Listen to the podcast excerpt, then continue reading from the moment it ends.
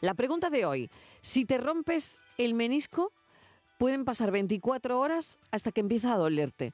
¿Y esto por qué pasa? ¿Esto por qué ocurre? Vamos a preguntárselo al doctor Pedro Bernaldez Domínguez, especialista en traumatología deportiva y cirugía ortopédica, que dirige además el Centro Sporme Medical Center de Sevilla. Doctor Bernaldez, bienvenido, gracias por acompañarnos. Hola Mariló, buenas tardes, gracias por invitarme nuevamente. Bueno, exactamente, va, va, a contestar usted la pregunta de hoy que lanzamos, que es, ¿por qué cuando te rompes el menisco pasan 24 horas y todavía no ha empezado a dolerte en algunos casos?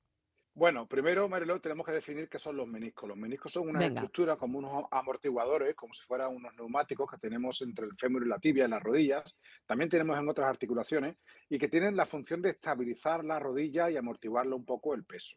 Por lo tanto, son estructuras de colágeno que, tienen poco riesgo sanguíneo, poco, poca inervación nerviosa, son unas estructuras muy peculiares y con el uso pues tanto sea por la profesión, por hacer en cuclillas, por hacer actividad deportiva intensa, que haya giros o, dribbling, incluso por la edad, pues son estructuras que se pueden ir rompiendo. Entonces, la clave es que tenemos que definir esa, rotura, si ha sido una rotura aguda por un giro brusco, he salido de la playa, el pie se me ha clavado en la arena y se ha girado la rodilla y hay un dolor, un enchatón, es una rotura aguda, versus la, típica, que es la lesión degenerativa. Poco a poco ese tejido se va rompiendo, poco a poco suele ser el menisco interno más que el externo, y entonces, claro, no tiene nada que ver un escenario con el otro.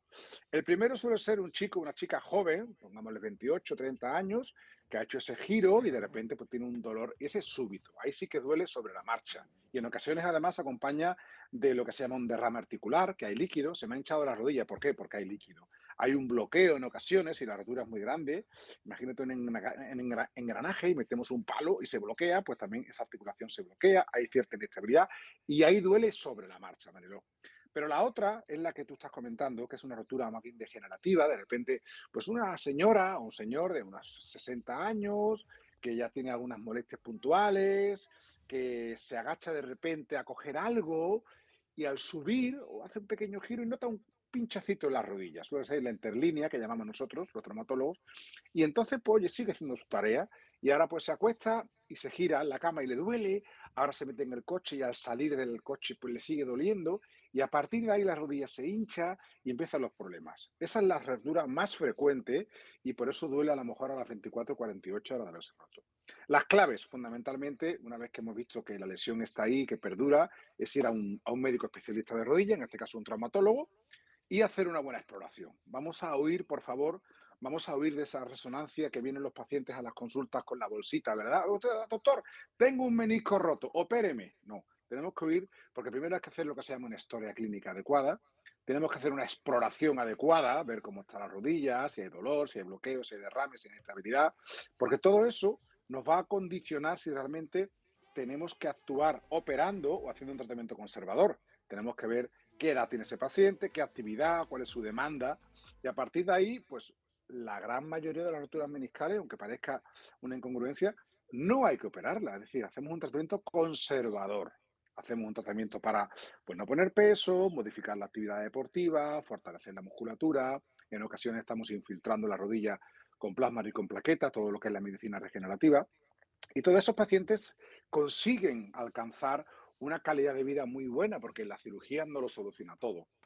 Por contra, ese paciente joven que se ha desgarrado el menisco, que incluso a veces bloquea la rodilla, hay un sangrado, hay que hacerle una artroscopia de rodilla, que es la operación que un traumatólogo deportivo hacemos semanalmente.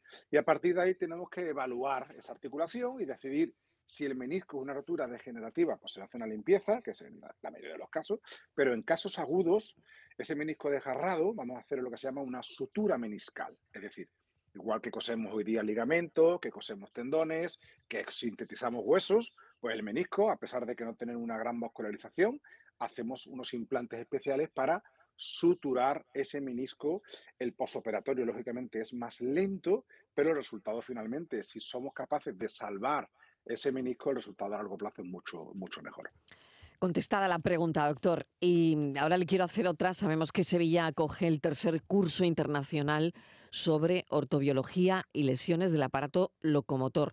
Va a ser el mes de febrero. Esto es importante. Eh, efectivamente, estamos afortunados porque bueno, la ortobiología es la, todo lo que son las terapias biológicas, lo que es el intervencionismo coguiado. Hoy día las consultas del traumatólogo, del médico rehabilitador deportivo ha cambiado mucho tenemos que intentar acudir a ese especialista que tiene un ecógrafo a su lado, que te hace una exploración y un ecógrafo sobre la marcha, una ecografía, y todo esto lo estamos aprendiendo en cursos de formación. Y tenemos la suerte de tener en Sevilla un referente internacional, lo digo porque vienen muchísimos médicos de Latinoamérica, es un curso en castellano, con lo cual vienen de más de 14 países y vamos a estar durante tres días hablando eh, intensamente, más de siete especialidades, sobre cómo cuidar los tejidos, las partes blandas, cómo mejorar los tendones, cómo mejorar los ligamentos, las lesiones musculares, lesiones nerviosas, la artrosis e intentar pues no pasar por el quirófano. Yo soy cirujano, pero eh, estamos viendo que hay un montón de pacientes que se están beneficiando gracias a la medicina regenerativa, todo lo que se llama las terapias biológicas, el plasma rico en plaquetas, las células mesenquimales.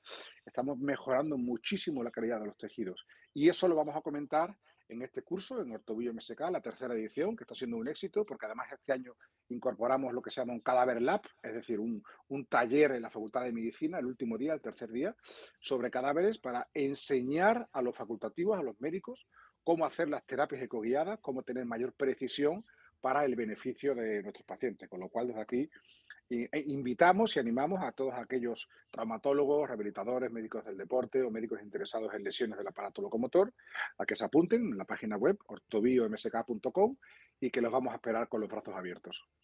Doctor Pedro Bernal de Domínguez, muchísimas gracias por habernos contestado la pregunta y contado además esta información sobre esto que va a ocurrir en Sevilla, un curso internacional sobre ortobiología y lesiones del aparato locomotor. Muchísimas gracias, un saludo, que tenga buena tarde. Un placer, Mariló, buenas tardes a todos, encantado.